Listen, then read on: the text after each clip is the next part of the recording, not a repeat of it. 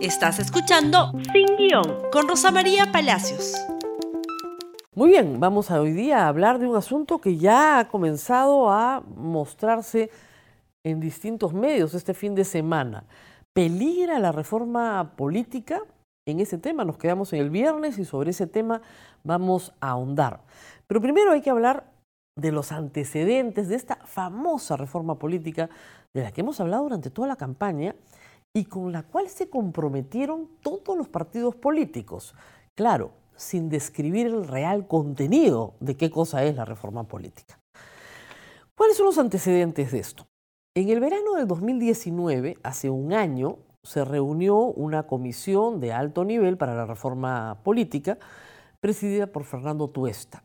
Trabajaron gratuitamente y durante dos meses consolidaron una serie de iniciativas que en el mundo académico son, por cierto, bastante trabajadas y discutidas. No es que se les ocurrió en ese instante, ¿no es cierto?, algo nuevo para el Perú. Esto ya está bastante discutido en el mundo académico, en el mundo de la ciencia política. Y propusieron 13 proyectos. ¿Ok? Estos 13 proyectos fueron recogidos por el Poder Ejecutivo en marzo del año pasado. Luego de un estudio, de la presentación y estudio, y luego de la presentación del Premier Salvador del Solar ante el Congreso, o sea, en fecha posterior, se presentan 12 proyectos al Congreso, no los 13. ¿Por qué? Porque hay uno, que era de reforma constitucional, que se refería a la reinstauración de la bicameralidad. Como meses antes habíamos votado en contra de la bicameralidad, el gobierno consideró que volver a poner el tema, ¿no es cierto?, era en realidad contradecir la voluntad popular expresada meses antes. Entonces se presentan 12 proyectos, entre proyectos de reforma constitucional y proyectos de ley. ¿Qué hace el Congreso con los 12 proyectos? No hace nada. ¿Se acuerdan? Nada, ni los mira. Entonces, el primer solar regresa al Congreso con una cuestión de confianza sobre seis proyectos, ya no sobre los doce, que siguen, siguen en la agenda del Congreso, por cierto, para ser discutidos por la Comisión de Constitución, sino sobre seis. Esos seis proyectos vamos a dividirlos en dos, los que eran de reforma constitucional y los que no eran de reforma constitucional. Los que eran de reforma constitucional eran dos, las leyes eran cuatro de los seis proyectos. Los proyectos de reforma constitucional, que han sido muy complicados y debatidos, uno era sobre la inmunidad parlamentaria, que como ustedes saben se aprobó en primera votación, pero tan mal que hacía más beneficiosa la inmunidad para los parlamentarios. Con lo cual, la verdad es que ese proyecto lo pueden archivar y si van a discutir inmunidad parlamentaria, que empiecen de nuevo. Muy bien. El segundo proyecto era para evitar que condenados postularan al Parlamento y a la Presidencia de la República. Yo sospecho que ese proyecto va a tener bastante controversia en este Congreso. Bastante. Porque hay algunos candidatos, ¿no es cierto?, que han tenido condena o que tienen condena actualmente. Por ejemplo, UPP lleva a Antaurumala o querrá llevar a Antaurumala, una persona condenada por crímenes, la verdad, con penas bien altas. Esos son los dos de reforma constitucional. Los otros cuatro, tal vez el más importante, es el que promueve un nuevo sistema. ¿Para qué?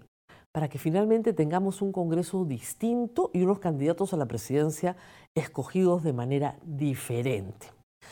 Y tiene varias etapas, es decir, ¿cómo inscribo un partido político?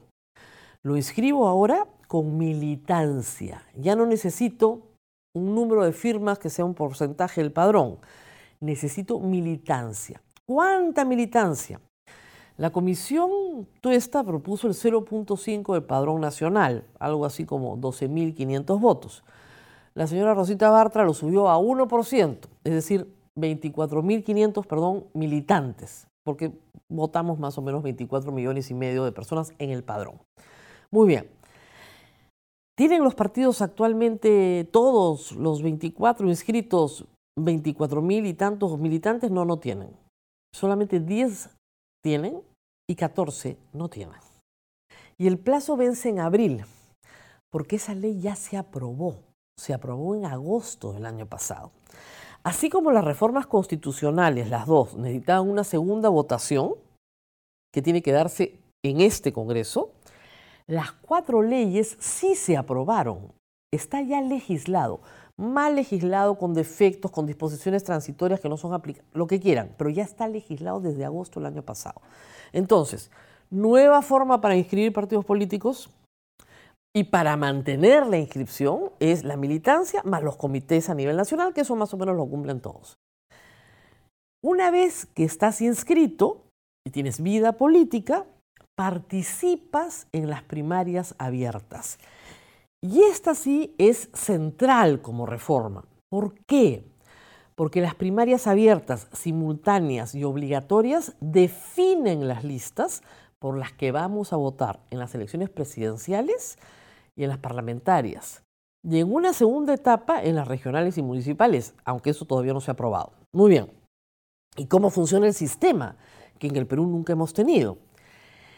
La primaria convoca a todos los electores del padrón nacional, es decir, a los 24 millones que estamos en el padrón, a votar todos juntos el mismo día de la misma forma en que votamos para una elección parlamentaria y presidencial. Todos, meses antes de las elecciones. En este caso, si las elecciones fuesen en abril, iríamos a votar en octubre. Todos con nuestro DNI, no es que los militantes de un partido, no, no, no, no. Todos los peruanos, todos los electores, todos los llamados a votar, todos los que tienen obligación de votar, van a votar porque además en el Perú el voto es obligatorio y no es voluntario tampoco en este caso. Entonces, Vamos todos juntos a votar. ¿Y qué votamos? Elegimos un partido político, uno, para presidencia de la República. Y marcamos de la oferta que tienen de candidatos para presidente a uno. Y en la columna de Parlamento escogemos un partido político y escribimos el número de nuestra preferencia exactamente igual como si usted estuviera votando en abril. Exactamente igual. ¿Qué arroja ese resultado? En el caso de partidos políticos, arroja para la columna de presidente cuál ha sido el candidato más votado y ese será el candidato presidencial. Y en el caso de elecciones parlamentarias, arroja también cuáles son los candidatos más votados y ese será el orden de la lista. En Lima, que hay 36 candidatos, ese orden establece el orden de la lista. Y en los lugares donde hay 5 candidatos, 3 candidatos, 7 candidatos, esa votación arroja el orden de la lista. Entonces, ¿quiénes pueden votar por determinada lista? Sus simpatizantes, pero también gente que si bien no milita en ese partido y tal vez no simpatice, quiere que determinada persona llegue al Congreso, quiere que esté ahí y no quiere que lo escojan a dedo, quiere que llegue al Congreso. ¿Cuál es la ventaja? Que la participación popular elimina el voto preferencial. ¿Por qué?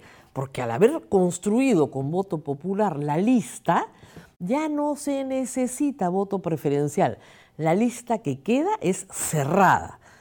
La que saque más votos entrará el 1, el 2, el 3, el 4, el 5 y la que saque menos votos entrará el 1. Pero es una lista cerrada.